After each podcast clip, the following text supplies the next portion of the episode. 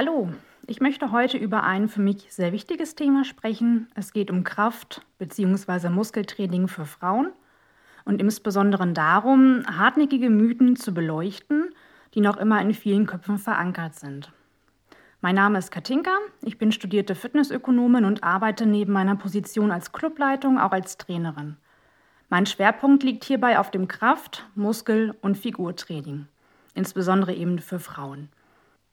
Der Mythos, dass Krafttraining mit schweren Gewichten reine Männersache ist, sollte eigentlich längst überholt sein. Besonders auf Social Media sieht man immer mehr fitnessbegeisterte weibliche Sportlerinnen, die uns zeigen, was mit einem intensiven Krafttraining möglich ist. Trotz dieser positiven Entwicklung erlebe ich es immer wieder, dass das Bewegen schwerer Handeln mit diversen Vorurteilen behaftet ist. Bevor ich aber auf diese eingehe, möchte ich dir erst einmal einen Überblick geben, welch breites Wirkungsspektrum das Krafttraining auf unseren Körper hat. Zum einen trägt es äh, zur Verbesserung der Körperkomposition bei. Gemeint ist hier das Verhältnis von Muskel und Fettmasse.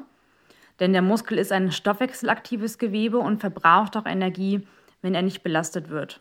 Er ist demnach der größte Fettverbrennungsmotor unseres Körpers. Zweitens trägt das Krafttraining auch entscheidend, entscheidend zur Stoffwechselgesundheit bei und beeinflusst hier positiv die Blutzuckerlage, die Insulinsensitivität der Muskelzelle und die Glukosetoleranz. Und das ist der Grund, warum Krafttraining auch eine wichtige Rolle bei der Prävention und Behandlung des Diabetes Typ 2 spielt. Des Weiteren hat das Krafttraining einen positiven Effekt auf Herz-Kreislauf- und Muskel-Skeletterkrankungen. Bei den Herz-Kreislauf-Erkrankungen kann er moderat den Blutdruck senken und bei Muskel-Skeletterkrankungen ist es ein Mittel zur Schmerzreduktion und auch zur Funktionsverbesserung der Gelenke sowie Knochen. Ein wichtiger Punkt ist hier dann noch der Formenden-Effekt, den das Krafttraining auf den Körper hat. Das ist auch so das Thema, worauf ich gleich eingehen möchte. Und zwar wirken Muskeln wie ein Make-up von innen, kann man fast sagen. Sie straffen das Gewebe und Schönheitsmakeln wie Zellulite oder dem Winkearm werden nachhaltig der Kampf angesagt.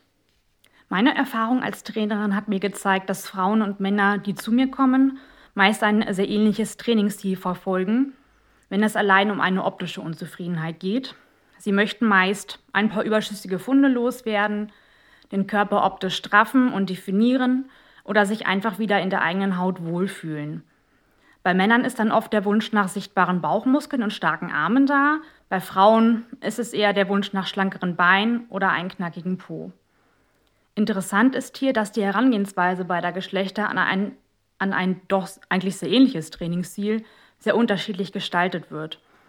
Im Folgenden möchte ich nun mit insgesamt vier Mythen um das Thema Krafttraining aufräumen, die bei meiner Arbeit immer wieder ja, hervorkommen und die ich immer wieder zu hören bekomme. Mythos 1. Krafttraining macht Frauen massig und männlich.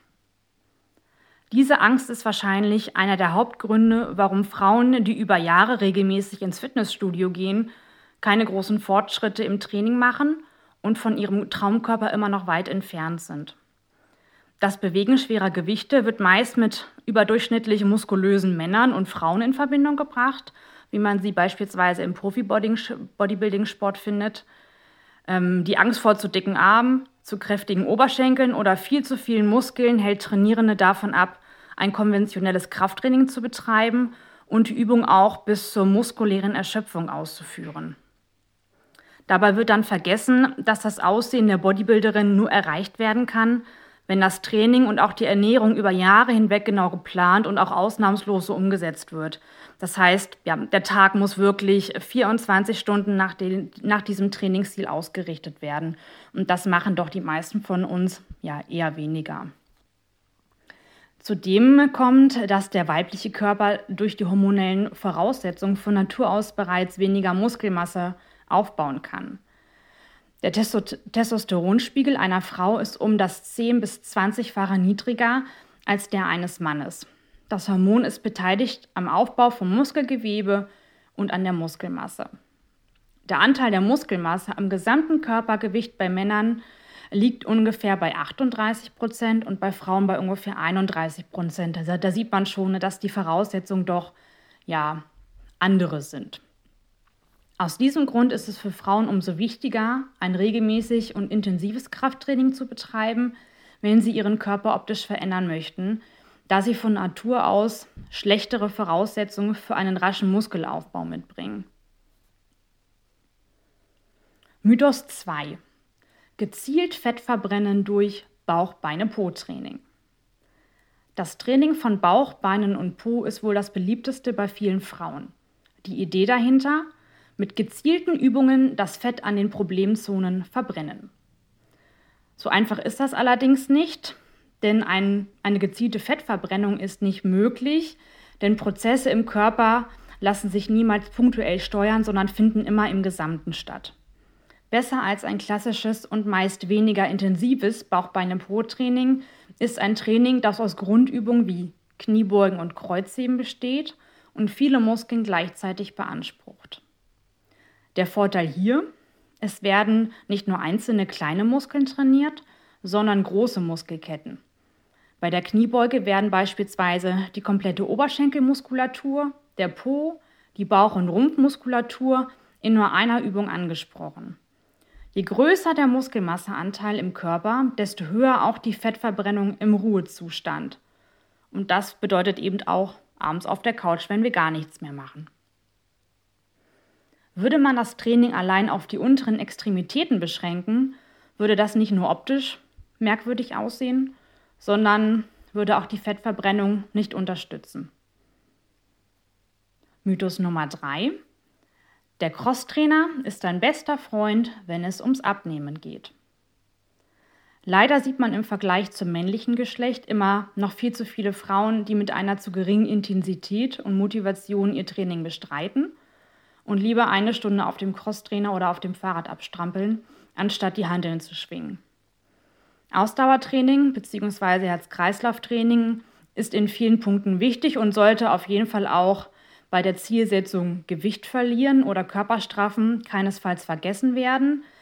Wer allerdings ausschließlich auf Ausdauertraining setzt, verbrennt neben Kalorien und Fett auch die wichtigen Muskeln, die wir ja eben schon besprochen hatten, die der größte Fettverbrennungsmotor im Körper sind und die wollen wir nicht verlieren. Das Ergebnis ist meist ein zwar schlanker und leichter Körper, der jedoch durch die fehlende Muskulatur alles andere als definiert und knackig aussieht. Ein muskulöser Körper ist im Vergleich auf der Waage meist schwerer, sieht optisch aber um einige Kilos leichter aus und vor allem straffer. Ich weiß nicht, ob die einen oder anderen vielleicht schon mal das Wort Skinny Fat gehört haben. Ist ein, ja, eigentlich nicht so schönes Wort, beschreibt aber ganz gut, äh, was dort erreicht wird. Ähm, man ist schlank, hat aber dennoch einen relativ hohen Körperfettanteil, den man aber so optisch gar nicht wahrnehmen würde. Zu empfehlen ist hier immer eine ausgewogene Kombination aus einem Kraft- und einem Ausdauertraining, das natürlich immer anhand der Ausgangssituation und dem Trainingsziel in Absprache mit dem Trainer gesteuert werden sollte. Mythos Nummer 4. Frauen müssen nicht so intensiv wie Männer trainieren. Damit sich das Muskelvolumen durch Hypertrophie vergrößert, muss dieser ausreichend stimuliert werden. Dies geschieht erst mit mindestens 40 bis 50 Prozent des maximal möglichen Trainingsgewichtes. Und je nach Übung und Leistungsstand der trainierenden Person sollte die Intensität variiert werden, damit der Muskel immer wieder neue Reize erfährt. Ebenso spielt das Trainingsvolumen für ein effektives Training eine entscheidende Rolle. Dazu zählen neben dem Trainingsgewicht auch die Übung insgesamt, die Anzahl der Sätze pro Übung und auch die Geschwindigkeit der Übungsausführung. Dieses Prinzip unterscheidet sich bei Mann und Frau nicht und die Frage, ob Frauen weniger intensiv trainieren müssen, lässt sich damit auch beantworten.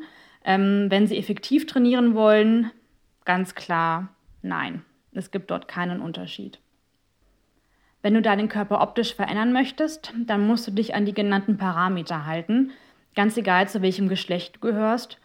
Nur weil Frauen insgesamt weniger Kraft durch andere körperliche Voraussetzungen haben, heißt es nicht, dass sie dadurch auch ein anderes bzw. leichteres Training bestreiten sollten. Mich würde es ganz besonders freuen, wenn ich dir einige Bedenken, was das Krafttraining für Frauen betrifft, nehmen konnte und du das neu gewonnene Wissen für dein Training anwenden kannst. Wenn du Unterstützung bei deiner Trainingsplanung benötigst und nicht ziellos, sondern lieber zielorientiert trainieren möchtest, dann sprich mich sehr gerne das nächste Mal im Elan an. Bis dahin, deine Katinka.